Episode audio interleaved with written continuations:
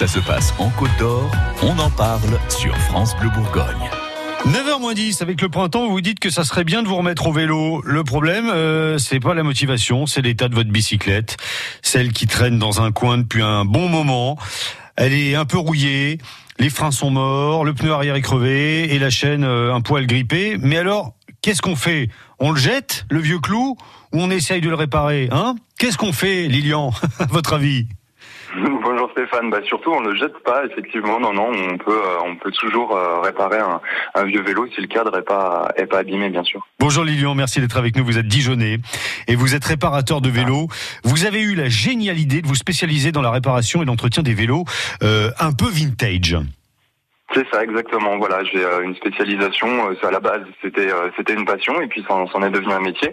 Je suis spécialisé dans la restauration de vélos anciens, spécifiquement des vélos des années 50 aux années 70-80 et puis plus récemment, de plus en plus, les gens s'intéressent aussi aux vélos un peu plus récents qui sont déjà vintage, des vélos des années 90. D'accord. C'est tendance ça, du coup, 50, 70, 80, 90, c'est des choses qui qui marchent bien bah, chez les gens?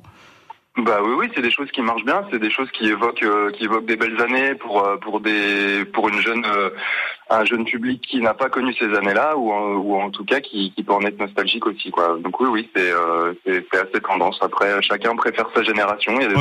c'est un peu comme dans la décoration, c'est un peu comme dans les voitures. Chacun chacun préfère préfère ses années. J'allais vous dire, c'est un peu comme les bagnoles. Il y, y, a une cote aussi, comme pour les voitures de collection?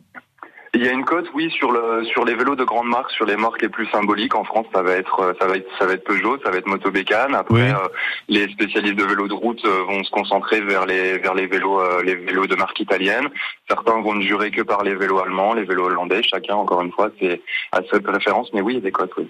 Et alors le truc, c'est que contrairement aux, voitures où les mécaniques peuvent partir dans tous les sens, finalement, la mécanique d'un vélo, c'est ça peut ça peut être simple, ça peut être basique. Du coup, là, vous pouvez vous pouvez tout réparer. Vous pouvez tout réparer d'ailleurs on peut tout réparer, oui. Il y, a, il y a eu une sorte de standardisation qui fait que on peut interchanger des pièces. Après, il faut quand même, euh, il faut quand même avoir une petite expérience, un petit savoir-faire euh, dans la remise en état d'un vélo pour pouvoir rouler en toute sécurité et pas perdre les freins euh, sur la route. Quoi. Eh oui, évidemment. On retrouve toutes les pièces? On retrouve, on retrouve tous les consommables, on va dire. Après les pièces structurelles, euh, toutes les pièces euh, qui, qui, vont casser, on va être obligé de repartir sur de l'occasion et, euh, et d'avoir du, des stocks de pièces anciennes. Quoi. Après, pour ce qui est consommable, euh, pneus, câbles, patins de frein, on va tout retrouver chez des fournisseurs spécialisés. Oui, c'est ça. Et puis ça, à la limite, on peut prendre des choses qui ont été fabriquées récemment, entre guillemets plus modernes. C'est pas, c'est pas très très grave. C'est pas un souci. Non, non, bah, bah non, c'est même plus conseillé de partir sur une paire de pneus neufs plutôt que, que, que des pneus qui ont l'air bien, mais qui ont déjà 40-50 ans, c'est-à-dire l'âge du vélo. Ouais, je pensais aux patins, mais je pensais pas aux pneus, effectivement. Là, on, on oublie, hein. les pneus, pour eux, c'est pas la peine. L'idée, la particularité de votre petite entreprise, c'est que vous réparez donc des vélos euh, anciens, euh, mais surtout, on vous appelle et vous débarquez pour récupérer le vélo à la maison. C'est ça, oui. J'ai fait le choix en fait euh, quand je, quand je me suis mis à mon compte il y a, il y a à peu près deux ans.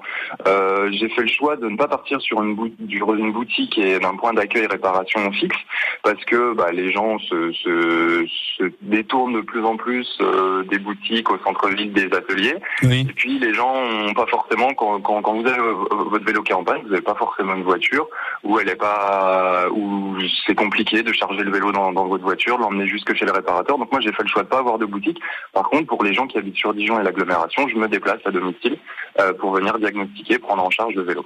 Et vous le ramenez? Évidemment, oui. Ah bah je le ramène une fois que, une fois qu'il est passé pour un, pour, pour, une petite cure de, de jouvence euh, dans mon atelier qui est sur les, sur les hauteurs de Dijon. Lilian, le réparateur de vélo. Pour vous contacter, on vous retrouve, euh, on retrouve votre trace sur Facebook et puis on a laissé aussi vos coordonnées au standard de France Bleu Bourgogne derrière 03 80 42 15 15.